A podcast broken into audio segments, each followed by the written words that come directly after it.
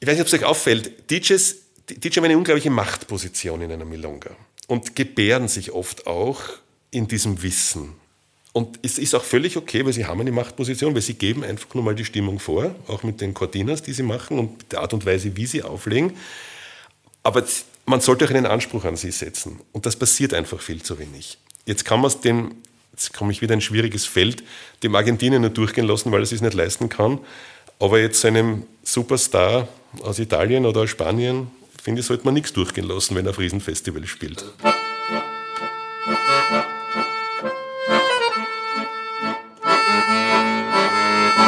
Cabeceo.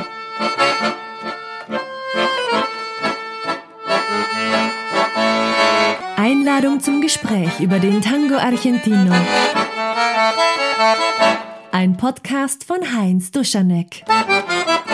Der heutige Gast im äh, Cabeceo Podcast ist einer, der auch sehr, sehr aktiv ist, vielfältig ähm, unterwegs ist in der Tango-Szene äh, nicht nur in Wien, sondern eigentlich weltweit. So ist der erste Gast hier, der wirklich weltweit agiert letzten Endes. Und das ist Christian Xell. Hallo, herzlich willkommen. Hallo, danke für die Einladung. Ebenfalls hier ist Roger Heilwachs äh, oder Heilwachs als äh, unterstützende, fragende Stimme, der sich auch sehr beschäftigt mit, mit Musik und nicht nur mit dem Tanzen an sich. Ja, danke. Ich freue mich, dass ihr beide da seid. Dankeschön, danke ja, für die Einladung. Die klassische erste Frage, da kommt kein Gast vorbei, ist äh, schlicht und ergreifend, Christian, wie bist du eigentlich zum Tango gekommen? Wann ungefähr war das und was war da der Auslöser dafür? 2004 war das. Ich war mit einem Freund am Samstagabend unterwegs, dann waren wir Salsa tanzen, wobei ich nicht Salsa tanzen kann. Aber damals habe ich noch Alkohol getrunken, deswegen konnte ich Salsa tanzen.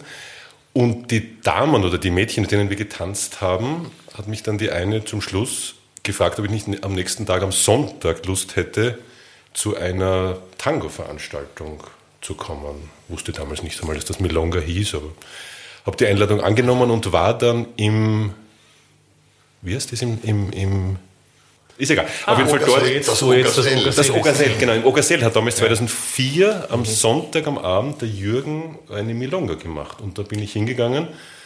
Und seitdem war es um mich geschehen. Was gleich sowieso, von Anfang an? Gleich von Anfang an, was sowieso meine Theorie ist, weil die große Frage ist ja immer, wenn jemand mit Tango in Kontakt kommt, warum bleibt er überhaupt? Und meine Theorie ist, entweder bleibt er oder er bleibt nicht, weil er durch die Musik, durch die Leute, durch die Szene, durch den Tanz, also überreden glaube ich nicht, dass man Leute muss. Und bei mir war es auch nicht so. Und manchmal muss ich sozusagen leider, weil ich so reingezogen wurde von dieser Musik vor allem, dass seit seitdem außer Tango-Musik auf meiner musikalischen Seite relativ wenig passiert. Dazu muss man sagen, ich war ein absoluter Opernfreak. Absolut. Also Wagner, ich mein Erdl. also Bayreuth, bei dir war es eindeutig Bayreuth habe ich ne? keine Karten bekommen, deswegen war ich mein Erdl. Bei mir war es eindeutig die Musik. Ich war von Anfang an so derartig fasziniert von dieser Musik. Was ja. genau hat dich da so fasziniert?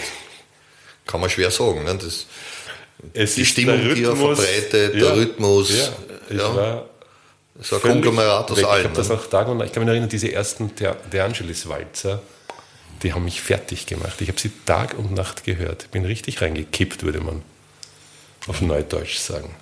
Hat mich derartig also reingezogen. hast du jetzt nur mit dem Tanzen begonnen, um die Musik ich oder Gemeinschaft hören zu können? Genau, das Tanzen war bei mir, ich habe ich hab am Anfang beim Raphael, habe ich das erste halbe Jahr der Praktika im 9. glaube ich, Bezirk irgendwo gemacht, da habe ich ein paar, unter Anführungszeichen, Praktikastunden genommen. Sonst ist das Tanzen für mich gar nicht so im Vordergrund gestanden. Wobei ich dazu sagen muss, ich komme aus dem Tanz. Ich habe zwölf Jahre klassisches Ballett getanzt und komme aus dem Tanzen. Also Tanzen ist.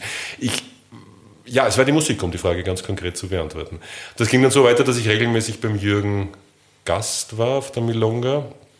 Und dann, weil ich mit meiner Werbeagentur aus dem dritten Bezirk umziehen musste, und dann die Geibelgasse, wo jetzt die Galeria ist. Dort habe ich auch das Nebengebäude für die Agentur. Und dann war eben auch, die Halle war eben auch dabei. Die hatte damals überhaupt keinen konkreten Verwendungszweck, als wir mit der Agentur hingezogen sind. Aber früher war das WUK drinnen und die sind dann komplett ausgezogen und wir haben die Räumlichkeiten des WUK übernommen. Und so habe ich auch diese Halle mit übernommen. Aber damals noch ohne irgendeine konkrete Verwendung dafür. Und damals hat sich dann der Jürgen, der hat die ersten Milongas in der, in der Galerie, hat der Jürgen gemacht. Da war ich zwar Zaungast, aber nicht großartig, nicht großartig präsent. Und so hat das Ganze begonnen. Das heißt, die Galerie war jetzt gar nicht so, dass ich jetzt als großartiger damals so Tango-versierter jetzt der Meinung war, ich brauchte jetzt eine eigene, eine eigene Location, wo, wo Milongas stattfinden, sondern das ist eigentlich so passiert. Wieso dann eigentlich der Name Galeria? Das ist ja da eher ein bisschen Der ungewöhnlich. Galeria ne? Ideal, es gibt in Argentinien die berühmte Confiteria Ideal und wir haben uns gedacht, wir machen aus der Confiteria Ideal sozusagen als Verbindung ein bisschen die Galerie Ideal. Es gibt übrigens in Portugal, bin ich drauf gekommen, auch eine Tango-Location und die heißt auch Galeria Ideal. Zwillinge. Zwillinge. Schon fast ein Franchise-Unternehmer. Schon fast Ne? der Franchise hat mit mir nichts zu tun. Und dann ging es einfach weiter, dann wie in Jürgen, das war, gab es dann sowieso Probleme, aus diversen Gründen ist jetzt alles nicht relevant, habe ich dann begonnen, mich da auch selber reinzustellen. Und das ging von Anfang an gut, die Galerie, wobei das mit dem, wie Tango heute in der Galerie betrieben wird, damals überhaupt nichts zu tun hatte. Wir hatten zwar DJs, da gab es diesen einen Staatsanwalt, den Wolf, ja, wie der Kassen, Gott, ich bin mit Namen schlecht, egal. Auf jeden Fall, da gab es einen DJ, der, der aber nicht klassisch gespielt hat. Also wenn ab und zu sich mal ein, ein klassischer Tango rein verirrt hat, dann war das schon, war das schon gut. Ich weiß auch nicht, ob er jetzt in Tandas gespielt hat. Ich glaube, die Genres haben wir mehr oder weniger eingehalten, also nicht so das Walz, Milonga, Tango hintereinander kam, aber großartige Struktur hatte das nicht. Aber man muss dazu sagen, die Galerie war bombvoll. Also, unglaublich. Also, hatte offenbar irgendwie einen Impuls der Zeit getroffen. Das war, ja von, das war dann gleichzeitig mit der Entstehung der Tango Bar, glaube ich. Nein, die Tango Bar war ein bisschen früher. Die war damals noch im 8. Bezirk. Ich glaube, die Tango Bar war ein, zwei Jahre früher. Damals im 8. muss ich da in der Nähe gewesen sein, genau. 2006, 2007 und irgendwann, ich weiß jetzt wirklich nicht mehr wann, meine Playlist-Aufzeichnungen beginnen 2012, aber ich habe früher schon angefangen zu DJen. Irgendwann habe ich dann auch begonnen zu DJen. Meistens war es so, jetzt kann ich mich wieder erinnern, meistens war es so, der Wolfgang blieb nur bis 11 oder 12 und ich habe dann ab 12 Uhr das Ganze übernommen und habe dann angefangen zu DJen, aber im ähnlichen Stil wie der Wolfgang, also mit, mit, es hat, wirklich so begonnen. Ich habe mich in iTunes, hieß das damals noch hingesetzt, habe Tangos gesucht und habe einfach irgendwas gespielt. Nach Gefühl. Nach Gefühl. Da möchte ich jetzt einmal ein bisschen einhaken. Äh, Was war jetzt eigentlich deine, deine genaue Intention, jetzt plötzlich selbst die Musik aufzulegen?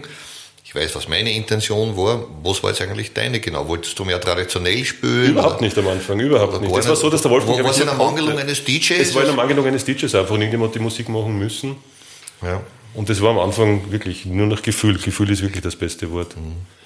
Aber es, nein, es muss vor 2009 gewesen sein, weil ich ja weiß, dass ich 2009 das erste Mal in Buenos Aires war und da hatte ich schon meine ersten Bedenken bezüglich der Qualität der Musik. Was jetzt ist, leite ich mir selber die Überleitung ein. Ja, es ist perfekt. Wie es zu, wie es zu Tango, die uns Wir kam. halten uns jetzt zurück und reden und du sprichst jetzt durch eine Stunde. Genau. Weil ich mit der Qualität des traditionellen Tangos einfach schrecklich unzufrieden war, weil das wirklich eine Katastrophe war. Es war wie wenn du einen, einen Polster auf den, auf den Lautsprecher legst und, und auch die Geschwindigkeit konnte einfach nicht stimmen, ohne jetzt damals großartig mit der Musiktheorie und über, über vertraut gewesen zu sein. Und habe dann begonnen, wie ich in Buenos Aires war, äh, mir einfach Platten zu kaufen, und zwar Schallplatten, noch keine Shellac, Schallplatten zu kaufen und um 300 Dollar damals einen USB-Plattenspieler, wenn du das kennst, dieser Plattenspieler, den steckst du an USB-Anschluss dann an. digitalisieren kann. Genau. Und selbst diese ersten Überspielungen in Audacity, glaube ich war das, weil das ist diese freie Audiosoftware, habe ich die ersten Überspielungen gemacht und selbst die klangen schon besser als das, was ich in Buenos Aires auf den Milongas gehört habe. Wobei dazu zu sagen ist, die Musik in Buenos Aires ist eine Katastrophe auf Milongas. Schlicht Von der einfach. Qualität Äh, her, Von oder? der Qualität her. Schlicht und einfach eine einzige Katastrophe. Aber soweit ich weiß, lieben die Leute es trotzdem. Ne? Sie mögen teilweise das Kratzige. Ne? Es ist, warum auch immer, ich versuche das bis jetzt noch für mich immer noch zu hinterfragen, wobei, wenn ich mich selber überlege, in den ersten Jahren war mir die Musik jetzt, was die Qualität der Musik betrifft, eigentlich gar nicht so wichtig.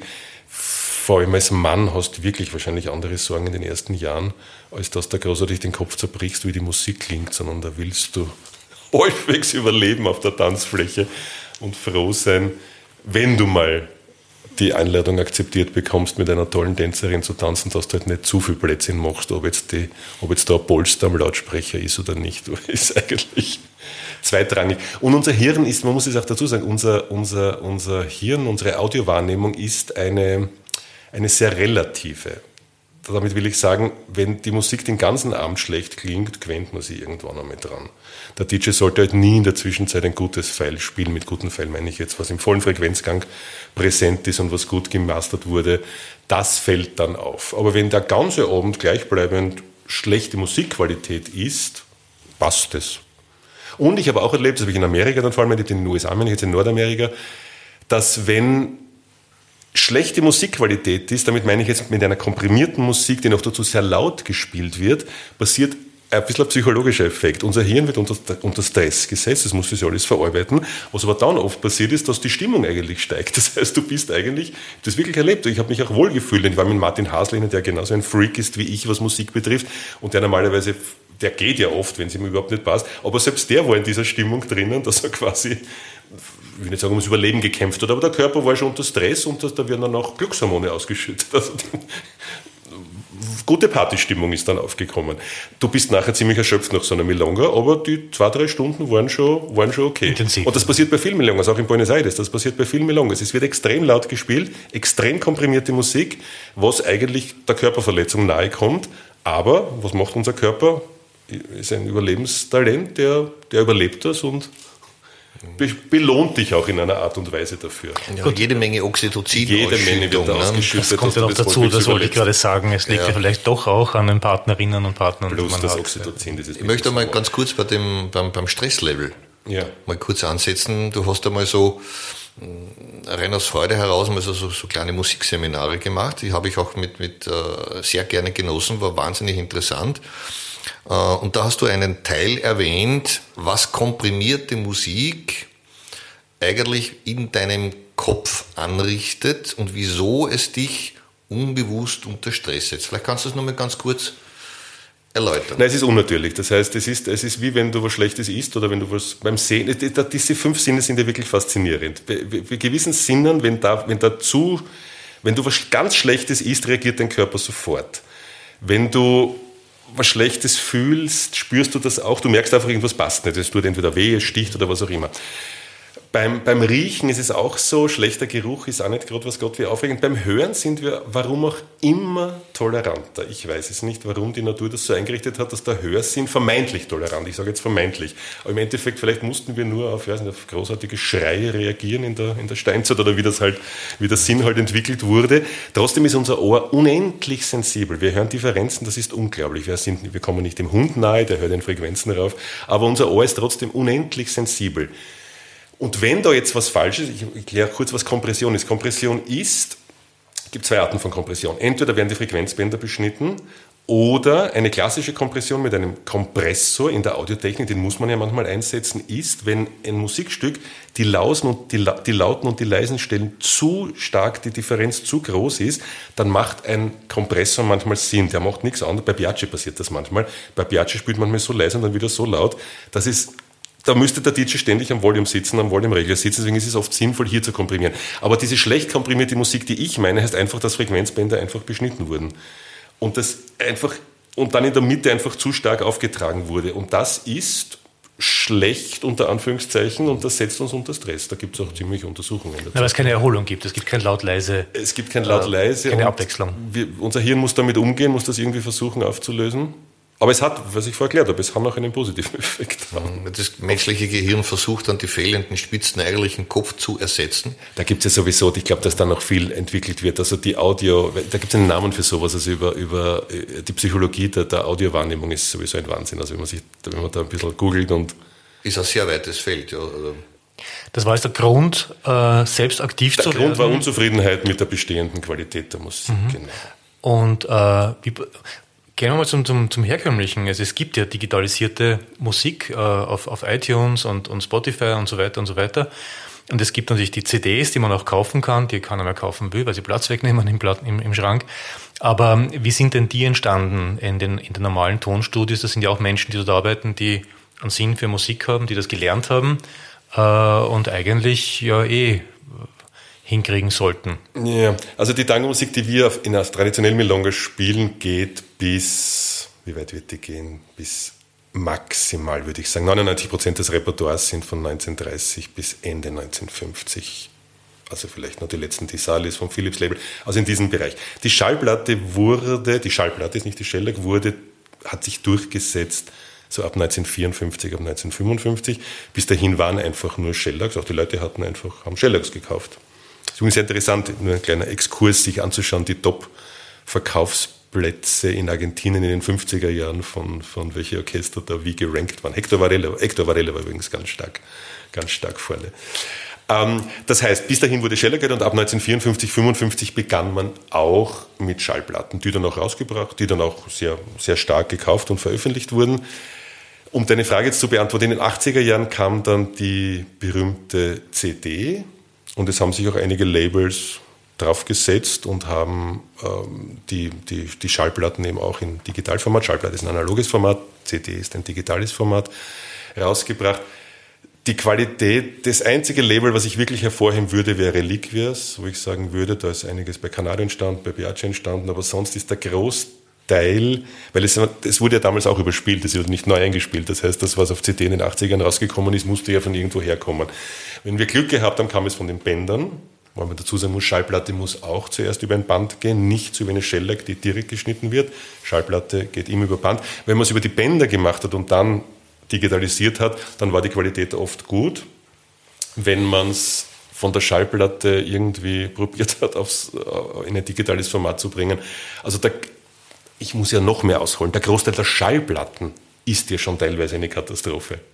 Schallplatten rede ich, nicht von den Shellacs, ich rede von den Schallplatten, die in den 70er, 80ern rausgekommen sind. Wenn du die spielst, klingen die oft genauso falsch. Mit falsch meine ich jetzt, dass die Geschwindigkeit vor allem nicht stimmt, was jeder sofort überprüfen kann, wenn er sich den Sänger oder wenn er die Augen zumacht und überlegt, kann, kann das so sein? Kann der Echagoe klingen, wie wenn er sich gerade für eine Disney-Film-Synchronisation bewirbt? Und dann weiß man schon, dass was mit der Geschwindigkeit nicht stimmt. Hat auch viel mit Strom zu tun, mit Überspielungen zu tun, dass das tendenziell 99 Prozent, was die DJs spielen, ist zu schnell. Punkt. Und das kann jeder für sich überprüfen. Teilweise gewollt hört man, vielleicht ist das eine Urban Legend, teil, also man hört, dass es in Argentinien von den Tänzern teilweise gewollt war, dass die Dinge schneller gespielt werden. Aber dann gibt es zum Beispiel auch ein, weiß nicht, ob es ein legendäres, aber es gibt ein Interview mit Troilo, der dann, der dann wirklich die Frage stellt, der sagt, ob wirklich irgendjemand glaubt, dass sie jemals so gespielt haben. Und das lässt dann natürlich schon einige Rückschlüsse zu, wenn der Orchesterleiter selbst sagt, dass diese Geschwindigkeit live definitiv nie vorhanden war. Ähm, um jetzt deine Frage zu beantworten, die Antwort ist schlicht und einfach nein. Die Wahrscheinlichkeit, wenn du in Buenos Aires in ein Plattengeschäft, in ein Geschäft gehst und eine CD kaufst, dass das, was du da bekommst, gut ist, jetzt rede ich von der goldenen Ära, also von 19, zwischen 1930 bis 1950, ist fast gleich null. Ein bisschen die Ausnahme der Reliquias, das sind die gelben, die Reliquias CDs, die finde ich, die ich recht okay die Biagis. Und so ist das Ganze entstanden. Und das äh, nach den ersten Schallplatten, ähm, und ich blieb dann immer länger in Buenos Aires, bin ich dann auch mit Musikern oder mit Leuten einfach in, in Kontakt gekommen und habe auch gesagt, dass ich Interesse habe, nämlich an den Originalmedien, und die sind nun mal die Shellacs im Tango. Ähm, für alle, die nicht wissen, was eine Shellac ist, Shellac ist, ist der Vorläufer eben der Schallplatte. Es ist meistens nur eine Seite ist nur bespielbar. Sie sind unendlich zerbrechbar. Also wenn eine Shellac runterfällt, ist sie kaputt was bei der Schallplatte ja nicht so ist. Deswegen ist auch immer also das Vinyl. Das Vinyl, das ist natürlich ein komplett anderes Material und du kriegst auch bis zu 30 Minuten auf eine Schallplatte drauf. Shellac ist also, es ist viel schwerer, eine Schallplatte ist viel dicker. Du brauchst, um eine Shellac abzuspielen, äh, anderes Equipment. Du brauchst vor allem viel breitere Nadeln oder ganz andere Nadeln. Also Schallplatten haben sehr dünne Nadeln und, und Shellacs haben eher breitere Nadeln. Und eine Shellac zu digitalisieren ist ein völlig anderes Kaliber als eine Schallplatte zu digitalisieren. Und das hat, ich will jetzt, wir haben hier keinen Podcast über Audiotechnik, aber ganz kurz nur, du kriegst Sound nie eins zu eins auf ein Medium, um ihn reproduzierbar zu machen. Du musst die, die Frequenzen verändern. Du musst die Bässe absenken und du musst die Höhen verstärken. Das ist die sogenannte Equalization Curve. Mhm. Die ist erst mit der Schallplatte standardisiert worden, die berühmte RIA-Kurve, wenn das jemand nachschauen will. Davor über, überblieb es dem Soundtechniker einfach über, wie er diese Kurve angewandt hat. Und das ist die Schwierigkeit beim Shellac überspielen, dass du eben nicht, wenn du das dann überspielen willst, musst du dann die Gegenkurve anlegen, die sogenannte Die Equalization Curve. Das heißt, die Bässe müssen wieder verstärkt werden und die Höhen müssen abgesenkt werden.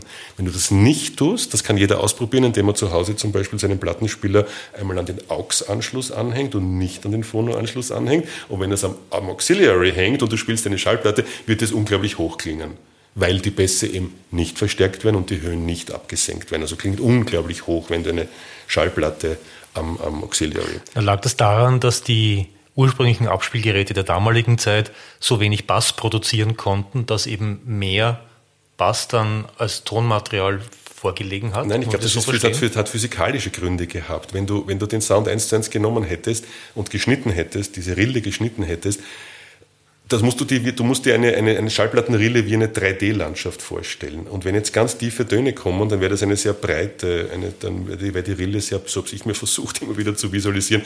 Das heißt, die, die, die Nadel hätte sich fast verlaufen bei den tiefen Basstönen und auf der anderen Seite wäre es zu spitz geworden bei den hohen Tönen. Das heißt, die Nadel wäre wieder rausgesprungen. Das heißt, du musstest es ein bisschen korrigieren, damit die überhaupt die Nadel in dieser Rille drinnen bleibt war es eigentlich sehr schwierig in, in Buenos Aires äh, noch Shellacks und Schallplatten noch aufzutreiben. Schallplatten nicht, Shellacks teilweise auch nicht, aber es gibt noch genug. Also es, es, es, mir fällt jetzt auch keine einzige Shellac ein, die vergriffen wäre vom bekannten Repertoire. Also von den 15 wichtigsten Tango-Orchestern und wo auch die Diskografien bekannt sind, fällt mir jetzt ad hoc keine einzige Aufnahme ein, na, wo findest du die dann wirklich, die Shellacks? Wir kriegen, wir kaufen große Sammlungen, einfach über Erbschaften. Das heißt, der Opa sammelt brav und dann stirbt er und dann wollen die Erben das loswerden. Mhm.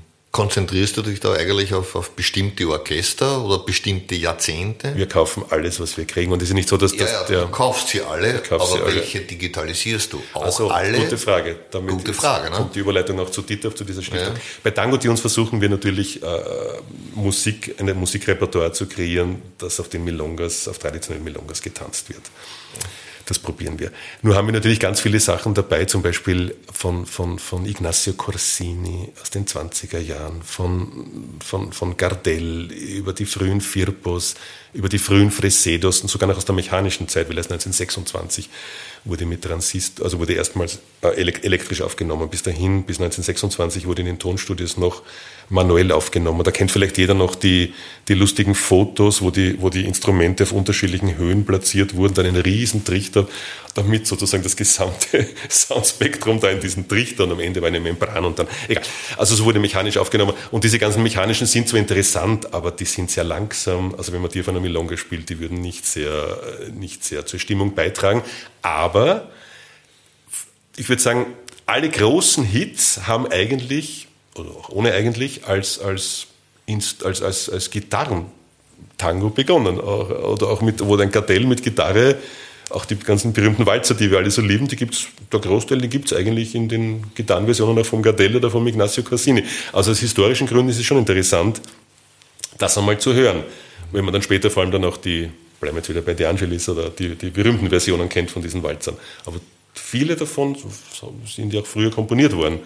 Also aus historischen Gründen und aus musikhistorischen Gründen ist das sicher interessant und das ist auch einer der, einer, einer der Gründe, warum, und ich kann jetzt schon sagen, weil sie endlich auch eingetragen wurde in Argentinien, eine Stiftung gegründet wurde, eine Tango Argentina Stiftung, um eben solche Sachen auch abzudecken, sprich, dass auch diese Art von Musik digitalisiert wird und veröffentlicht wird. Weil im Rahmen von Tango-Tunes, im Rahmen der kommerziellen Schiene, würden wir das eher nicht machen, weil es nicht sehr nicht sehr interessant ist. Aber ich würde sagen, ich hab, wir haben sicher mehr nicht kommerzielle, bleiben wir jetzt bei dem Wort, äh, Shellacks von Tango-Aufnahmen als kommerzielle, als von den großen Orchestern. Dann gibt es da jetzt schon aber auch äh, offizielle äh, Ansprachen oder an, an, an Reden an euch vom argentinischen Kulturministerium oder von Museen in, in Buenos Aires, die das dann auch. Jetzt, jetzt, muss ich äh, aufpassen, jetzt muss ich aufpassen, diplomatisch zu bleiben. Es wäre ja jetzt naheliegend. Sagen wir mal, Argentinien, sagen, ich drücke es mal ganz diplomatisch aus. Argentinien ist ein Land der Live-Musik. Mit allem, was dieser Satz beinhaltet. Was gut ist in vielerlei Hinsicht, wenn der Tango deutsch wäre, hätten wir wahrscheinlich diese Art von Musik nicht, obwohl auch die Deutschen gute Musik machen können, keine Frage, Schumann, Wagner etc. Aber wenn der, wenn, der, wenn, der, wenn der Tango deutsch wäre, hätten wir wahrscheinlich 17 Tango-Universitäten. Es würde kein Tango, die uns brauchen, aber er würde auch komplett anders klingen. die argentinische Mentalität, was immer unglaublich schwierig ist, wenn Sätze so anfangen, weil sie so generalisieren, aber ich, ich, ich vollende den Satz trotzdem. Die argentinische Mentalität ist keine Bewahrermentalität. Ich sag's noch schärfer, sie können sich's auch nicht leisten. Die sind so mit Überleben beschäftigt, dass die, ja. Also auf Deutsch, es kommt niemand auf uns zu. Es gibt auch nicht einmal im Ansatz ein ähnliches Projekt in Argentinien selbst. Das würde auch schon an der Technik scheitern, alleine die Geräte zu besorgen, die du für Shellac-Transfers brauchst die gibt es in ganz Südamerika nicht verfügbar. Wo Bitte? passiert eigentlich die Hauptarbeit dieser Digitalisierung? In Europa oder machst du das direkt? Wir haben drei Studios. Wir haben ein Studio in Buenos Aires, wir haben ein Studio in Zürich und wir haben ein Studio in Wien. Und in allen drei Studios wird, wird aufgenommen. Hm. Du hast einmal bei so einem kleinen Vortrag mal so ein bisschen Einblick geben lassen, welcher Aufwand, wenn wir jetzt schon bei der Technik sind, da in Wirklichkeit dahinter steckt. Ich kann mich da so an Schlagwörter wie Plattenwaschanlage, genau Geiger 446 äh, Hertz, wenn ich das jetzt Nein, 440 oder 435. Ja, mit, Klavier, mit, nicht Geige, Klavier, Digitalklavier. Mittenloch äh, Zentrierung, geht all nicht. diese Gerät Dinge. ist super, dass du dich noch erinnern kannst. Ja, ja, also, nein, das hat mich auch fasziniert, das war so total interessant und gesagt, okay, ich habe mir es auch so vorgestellt, nicht USB-Plattenspieler einfach ausstecken. Kannst du mal so, so ein paar Minuten kurz, ja. also, wie, wie, wie geht das jetzt eigentlich vor sich? Du hast jetzt endlich also du hast die Shellac in der Hand? Genau, du hast die Shellac in der Hand und okay, was mache ich jetzt damit? Genau. Also die Shellac wird, wird, einmal, wird einmal abfotografiert, die, die Kette wird abfotografiert, dann wird sie in die Datenbank eingetragen, wobei folgende Informationen interessant sind. Das ist, das ist das Orchester, das ist der Sänger. Dann ganz wichtig, das ist die Matrixnummer. Die Matrixnummer ist eine Unique Number, also wie eine eine SKU im Endeffekt, eine Unique Number, die im Tonstudio vergeben wurde, die, die Matrix-Nummer. Wobei die Matrixen ja nicht mehr existieren. Die Matrizen, die Matrizen, na, die Matrizen existieren nicht mehr, und auch die Jumpers, die dann von den Matrizen gemacht wurden, mhm. die, die, die, äh, Das war jetzt Fremdsprache für mich, Matrizen, Jumpers? Die Matrize war, die, war, das, war, das, war das, das Metall, ist aus Metall, das ist, eine, ist ein Metallmaster unter Anführungszeichen die vernichtet ah, mit wurden. So die auch angeblich vernichtet wurden. also sehr oft vernichtet wurden, weil, die gar nicht wollten, dass das dann reproduziert wird. Nein, also die, die Urban Legend geht so, dass irgendein ein, ein damaliger RCA Victor Manager in den 50er Jahren oder was auch immer, der braucht einen Proberaum, weil er gerade irgendwelche Sternchen unterstützen wollte, irgendeine lustige Damenband und und da hat er gemeint, na geht, dann nehmen wir doch den alten Krempel, den wir von den ganzen Tango-Matrizen, der Raum, der da voll war mit Tango-Matrizen, die wurden angeblich alle eingeschmolzen. Ich war nicht dabei, aber das ist die Urban Legend, es wurde alles vernichtet. Entspricht mittlerweile, also für mich das gleiche Niveau, wenn die Taliban den, die Buddha-Statuen in Afghanistan vernichten, aber so ist es halt. Gibt halt keinen Bezug dazu, wurde alles vernichtet. Weil erst wenn man die Matrizen hätte, könnte man natürlich noch, könnte man noch einfach noch Schellack einfach noch pressen von diesen Matrizen weg. Und zwar ohne irgendwelche, ohne Störungen durch Verschmutzung oder durch ausgeleierte, ausgeleierte Ich weiß sogar nur durch genau. Laserabtastung. Ja, oder auch durch Bleiben wir da kurz dabei. Nicht? Ausgeleiert und verschmutzt. Genau. Das, heißt, das, erste, ne? das heißt, das erste, was wir machen, ist, wir nehmen uns in die Datenbank auf, wir fotografieren es. Äh, Matrizennummer, Disco-Nummer, das ist die, die auf der Platte, auf der Label meistens, also immer oben steht, die Matrizennummer steht nicht immer drauf. Bei RCA, bei Odeon steht sie drauf, bei RCA Victor steht sie nicht drauf. Das sind übrigens die zwei wichtigsten Labels. RCA Victor oder Victor, RCA gibt es ja seit 1947, alles davor ist Victor, nur Victor. Das sind die zwei wichtigsten Labels im Tango, Odeon und, und, und Victor. Dann wird sie gewaschen, wie du schon gesagt hast. Das läuft folgendermaßen ab, das schaut aus wie ein Plattenspieler, da wird die Shellac draufgelegt, dann wird sie mit einer Bürste, das geht also nicht automatisch, aber du schaltest das ein, dann kommt diese, diese Politur drauf, diese, diese Spezialpolitur.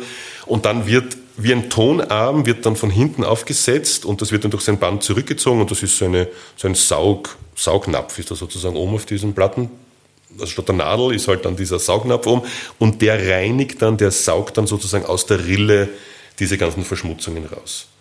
Dann ist sie im Idealfall sauber. Nur das ist natürlich noch immer nicht das Thema, weil wenn die Shellac sehr oft gespielt wurde, was oft der Fall ist, bei den populärsten Shellacs sind oft am meisten gespielt worden, deswegen sind sie auch die populärsten Shellacs, dann ist, vor allem wenn sie mit Stahlnadeln gespielt wurden, das ist noch dramatischer. Die Reichen konnten sich ein besseres Material leisten, die Armen, Armen konnten sich nur diese Stahlnadel leisten. Und wenn du eine Shellac, ich glaube 200 ist circa die, die Regel, wenn mehr als 200 Mal kannst du diese Shellac dann auch nicht abspielen mit dieser Stahlnadel. Und das hörst du auch sofort. Also das, das kann man meistens vergessen. Die Stahlnadel gespielten Shellacs kann man meistens Zerstört die Rille. Friss, Frissbeschein verwenden, mhm. zerstört die Rille, genau. Dann wird, dann wird, dann nehmen wir auf. Wobei wir auf zwei Arten aufnehmen. Wir machen einerseits eine Archivkopie, eine Archivkopie ist eine Kopie, die ohne diese Kurve, die ich vorher genannt habe, stattfindet. Also ohne diese Deequalisationskurve. Wir nennen das RAW-Format. Das können wir parallel machen mit unserem Verstärker, Vorverstärker, den wir haben. Und wir nehmen, was bei uns heißt, die erste Kopie, das ist die Objective Copy auf. Das ist die Kopie, wo wir glauben, die richtige Kurve gefunden zu haben. Das können wir einstellen. Und parallel nehmen wir die RAW-Kopie auf, eine Stereo-Archivkopie, auch wenn es Mono ist, und eine sogenannte Objective Copy. Das ist der erste Schritt, Objective Copy. Der zweite Schritt ist, dass wir die klicken. Das heißt, wir haben es dann schon digital in unserer, in unserer Software drinnen. Wir, wir arbeiten mit Adobe Audition ist, dass wir die Objective Copy deklicken. Das heißt, wir nehmen die Klicks manuell raus. Selten wenden wir auch einen Deklicker an, aber ganz sanft, weil, weil jede Art von vermeintlichen Helferlein, digitalen Helferlein den Sound beeinträchtigt. Also noch schlimmer sind dann die Noiser, die würde ich überhaupt nicht angreifen.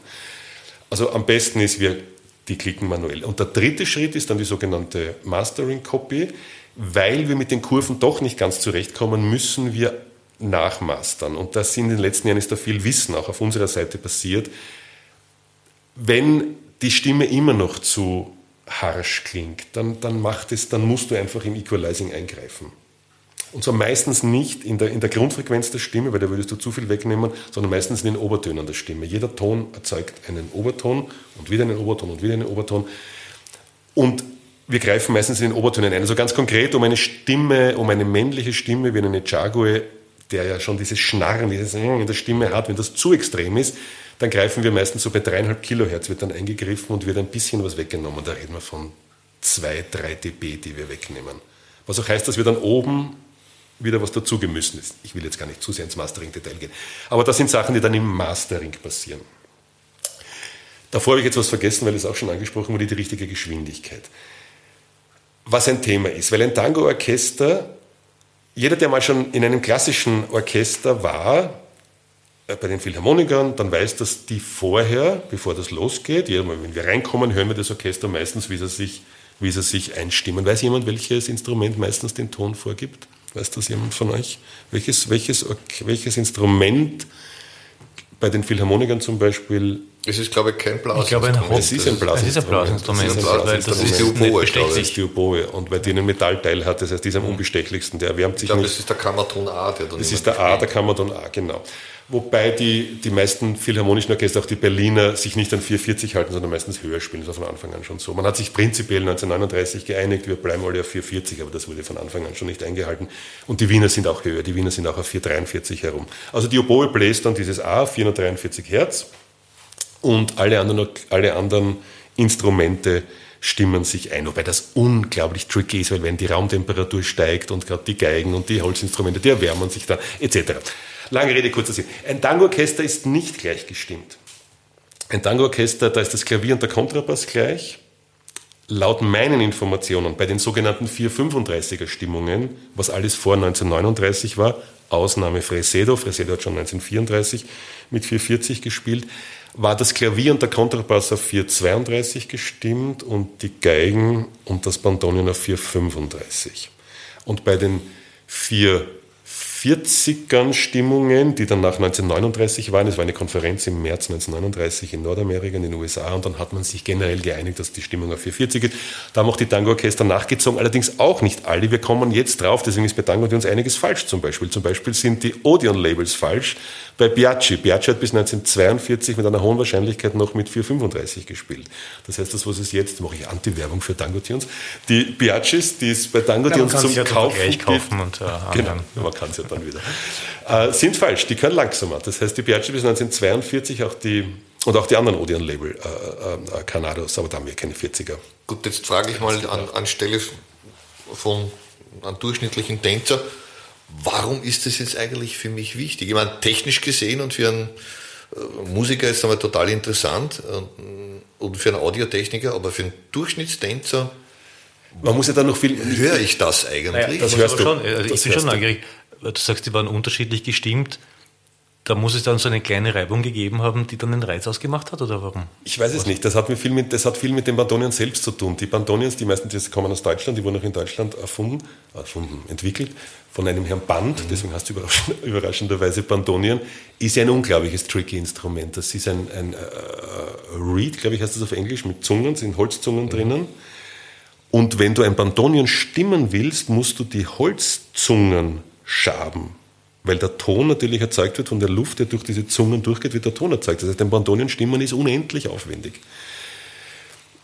Und angeblich wurden auch nur zwei Stimmungen gemacht, eben 432, also 432 und dann auf 440 wurde dann hochgestimmt. Du kannst den Bandonion immer nur hochstimmen, du kannst den Bandonion nie runterstimmen. Ja, weil man immer noch Holz abschaben kann genau, richtig, du kannst den ne? Staub nicht mehr dazugeben. Ja. Genau, das geht sich nicht aus. Das ist übrigens wichtig, die Holzmaserung ist wichtig, deswegen gibt es Bandonions, die in der Holzma also die mit der Holzmaserung geschnitten sind, dann die diagonal zur Holzmaserung geschnitten sind und welche die die, die 90 Grad zur Holzmaserung geschnitten sind. Mhm. Und das erzeugt unterschiedliche, jetzt nicht Stimmungen, mit dem, sondern Stimmung jetzt von, klingt der Ton einfach ein bisschen anders. Das fand ich auch echt interessant, wie mir das erklärt wurde. Mein Wissen beziehe ich von, der heißt Oscar und hat diese Casa del Bandonion in, äh, in, in es ist, ist es schon La Bocca oder ist noch San Telmo? Also eine, eine Werkstatt, die Bandonions repariert und der hat mir das erklärt. Ich wusste das auch so nicht. Und generell bei Geigen in einem bei Geigen, wenn Geigen in einem Live-Orchester spielen, Geigen verändern sowieso ihre Stimmung, wenn sie einmal warm gespült sind und im Raum die Temperatur steigt. Deswegen ist, beurteile ich die ersten fünf bis zehn Minuten, wenn ein Orchester spielt, die Geigen klingen da meistens falsch, weil man das antizipiert, dass die dann eh nur warm werden und dann klingen sie irgendwann besser. Könnten ja zehn Minuten früh anfangen. Ne? Könnten zehn Minuten früh anfangen und schauen, dass das, dass das hinhat. Das kostet mehr Geld. Der, es gibt, da setzen wir Algorithmen ein, wobei das, das, das, äh, um die Geschwindigkeit zu bestimmen, wobei die sicherste Methode ist, ein Elektroklavier, ein digitales Piano neben stehen zu haben das auf 435 oder 440 einzustellen und einfach Akkorde zu spielen. Und da muss man jetzt, das klingt jetzt unglaublich kompliziert, ist überhaupt nicht so. Also jeder von euch würde sofort hören, wenn man diese Akkorde spielt. Und das müssen gar keine Akkorde sein, die zu dem Tango passen. Du spielst einfach ein paar Akkorde, irgendwann kommst du auf die Tonart relativ schnell drauf und dann hörst du sofort, weil unser Ohr eben unendlich sensibel ist. Man hört sofort, ob das richtig ist, Geschwindigkeit oder nicht muss man noch was dazu sagen, weil es denkt sich vielleicht jemand, der das hört, denkt sich, was ist doch völlig, ja, im digitalen Bereich heißt unterschiedlicher Pitch, unterschiedliche Geschwindigkeit. Was bei einem analogen, realen Instrument völlig wurscht ist. Ich kann auf einem Klavier spielen, was auf 430 gestimmt ist und kann unglaublich schnell auf diesem Klavier spielen, ist ja völlig wurscht. Im digitalen Bereich geht es aber nur mit der Geschwindigkeit. Mhm. Also ich kenne das Equipment von, von Wilonga-Anbietern, ne? da, da, da, hast du eben von, von Bluetooth, ja. GPL-Boxen bis über GPL, dankenswerterweise in der Galerie halt diese schönen großen alten Audio-Boxen. Diese alte, ja. Ja, die also schon einen bestimmten Sound da irgendwie im Hintergrund haben. Da fragt sich dann oft, naja, warum soll ich jetzt Geld ausgeben für eigentlich... Pff, etwas, was ich gar nicht wirklich wiedergeben kann. Ne? Das, das, Thema DJ auf einer Milonga ist ein, ist ein weiteres genau. Thema. Gehen wir ich, zum, ich, zum DJ. Ich bin, je älter ich jetzt werde, einerseits wäre ich diplomatisch, auf der anderen Seite werde ich auch härter. Diplomatischer oder altersmilde? Altersmilde, nein, ich wäre ich wär härter, was jetzt, die, was jetzt den Anspruch betrifft. Ich wäre aber, wär aber diplomatischer, was die Formulierungen betrifft. Ich behaupte, dass der Großteil der DJs seinen Job oder ihren Job falsch versteht. Nämlich, dass zu 99 Prozent die Auswahl als großes Kriterium genommen, was definitiv wichtig ist, aber dass völlig außer Acht gelassen wird, dass DJing schlicht und einfach auch ein Handwerk ist. Craftsmanship. Und dazu gehört alles, was ich jetzt gerade gesagt habe, was wir in den letzten zehn Minuten besprochen haben, sollte das dann, sollte ein DJ einfach drauf haben. Er sollte einfach wissen, wenn wir über 440 Hertz sprechen, er sollte wissen, wenn wir von Equalizing sprechen, dass zum Beispiel es einen Riesenunterschied macht, jetzt unabhängig vom Equipment, das ist sowieso ein großes Thema, aber wenn ich in der Galerie, wenn ich, wenn ich 40 oder nicht 30 Leute habe und es ist Winter, dann klingen meine Files einfach komplett anders, wie wenn ich Hochsommer habe. Ich habe 80 Leute auf der Tanzfläche und die schwitzen alle. Dann komme ich meistens aus dem Equalizen nicht mehr raus, weil ich einfach eingreifen muss. Und das gehört eben zur Handwerkskunst dazu. Das ist aber schwierig, weil die Leute es nicht so verstehen. Und deswegen, wenn Leute was nicht verstehen, heißt das nicht, dass sie deswegen unschuldig sind, aber es ist, man kann sie ihnen zumindest nicht gleich vorwerfen. Nur wir würden die gleiche Qualität, die uns ein, oft ein Durchschnitts-DJ bietet, jetzt unabhängig von der Auswahl, würden wir bei anderen Handwerkern nicht durchgehen lassen. Wir würden dem Installateur nicht durchgehen lassen, weil er sagt, ich habe das Klo so gerne, es rinnt zwar nur immer, aber ich, so wie der DJ sagt, ich habe die Tango-Musik gern, das glaube ich ihm auch. Ich kann zwar, ich kann zwar nicht ich spiele zwar nicht in guter Qualität, aber ich habe die Musik gern. Das müsst ihr mir glauben. Wenn der Installateur zu dir sagt, ich mag ihr Klo, ich, prinzipiell mag ich den Job gern, ich bin zwar unfähig, das zu reparieren, es rinnt zwar nur immer, wirst du dann wahrscheinlich sagen, hallo, not your job. Und das Gleiche ist ja beim DJing. ich weiß nicht, ob es euch auffällt, DJs, DJ haben eine unglaubliche Machtposition in einer Milonga und gebären sich oft auch in diesem Wissen. Und es ist auch völlig okay, weil sie haben eine Machtposition, weil sie geben einfach nur mal die Stimmung vor, auch mit den Cortinas, die sie machen und der Art und Weise, wie sie auflegen. Aber man sollte auch einen Anspruch an sie setzen. Und das passiert einfach viel zu wenig. Jetzt kann man es dem, jetzt komme ich wieder in ein schwieriges Feld, dem Argentinien nur durchgehen lassen, weil er es sich nicht leisten kann. Aber jetzt einem Superstar aus Italien oder aus Spanien, finde ich, sollte man nichts durchgehen lassen, wenn er auf Riesenfestival spielt. Also für mich teilt sich das im Prinzip in, zwei große, sage mal, Diskussionsfelder, wenn man es so will. Das eine ist ganz einfach, nicht der DJ ist einmal vom Selbstverständnis her äh, erst einmal grundsätzlich mal ein Dienstleister. Ja, und das, das darf man halt nie vergessen. Es, ist ihm, es obliegt ihm dort Musik zu spielen, und zwar die Musik, die an diesem Ort von diesen Leuten im Allgemeinen auch gewünscht wird. Es nutzt nichts, wenn ich Opernfan bin, auf Melonga gehe und dort Wagner spiele, weil ich der Meinung bin, Wagner ist toll. Das werden die nicht probieren. Die werden sagen, na, eigentlich sollte man da Tango-Musik spielen. Und das andere ist natürlich die ganze technische Diskussion, die wir jetzt hatten, inwieweit soll ich ein DJ jetzt wirklich in diese Thematik vertiefen, obwohl er dann dort dann ein marginales Equipment sprich äh, eigentlich nur einen Audioeingang vom Laptop vorfindet, maximal noch seine, seine Soundkarten mit hat, sein Focusrite Scarlett 2, die halbwegs dafür für klassische Musik geeignet ist, aber gleicht ja auch nicht alles aus. Ne? Wenn du jetzt einen DJ auswählst, was ist eigentlich dein Hauptkriterium? Kennt das jetzt super technisch aus und kann das alles vom Klang her natürlich auch so gut wie möglich alles einpendeln? Oder ist es doch nicht eher so, dass man sagen kann, Hauptsache er schafft mal gute Stimmung und die Leute gehen mit einem Lächeln raus. Es ist ein Mischmasch aus beiden. Das ganz schwieriges Thema. Ich vermeide es auch, DJs auszusuchen. In der Galerie spielt der Martin oder ich, wenn ich in Wien bin. Mhm. Schwieriges Thema, wirklich schwieriges es Thema. ist ein wahnsinnig schwieriges es Thema. Ein schwieriges ja. Thema. Ich glaube, dass viele Veranstalter und, und sicher auch Tänzer auch die, die, die Rolle des DJs irgendwie ein bisschen falsch verstehen. Definitiv missverstehen. Missverstehen. Ja, missverstehen. missverstehen. Zum einen soll der DJ natürlich in Stimmung bringen und es ist seine Aufgabe, die Leute zum Tanzen zu bringen. Und dann muss er halt auch Sachen spielen, die die Leute dort auch hören wollen. Das wird halt immer von Ort zu Ort immer ein bisschen unterschiedlich sein. Nicht? In Vladivostok werden es vielleicht ein bisschen was anderes gern hören, als wie in Buenos Aires oder in Wien. Da bin ich echt skeptisch. Bist du echt skeptisch? Weil ich der Meinung bin und je älter ich jetzt mit dem Tango werde, desto noch größeren Respekt habe ich vor dieser mhm. gesamten Tango Argentino Kultur und auch vor diesen unendlich genialen, bleiben wir bei den, vielleicht sind es eh nicht einmal 15, aber bleiben wir bei den Top 15 Orchestern. Deswegen, ich bin bei dir, wenn du meinst, dass es Schwerpunkte gibt, dass, dass ich würde das aber nicht auf Länder beziehen, aber dass natürlich manche vielleicht mehr die, die eher späteren, schwereren, was auch immer wollen, im Vergleich zu manche zucken aus, wenn die 30 Jahre Kanare hören, das halten sie nicht aus, das ist okay, aber prinzipiell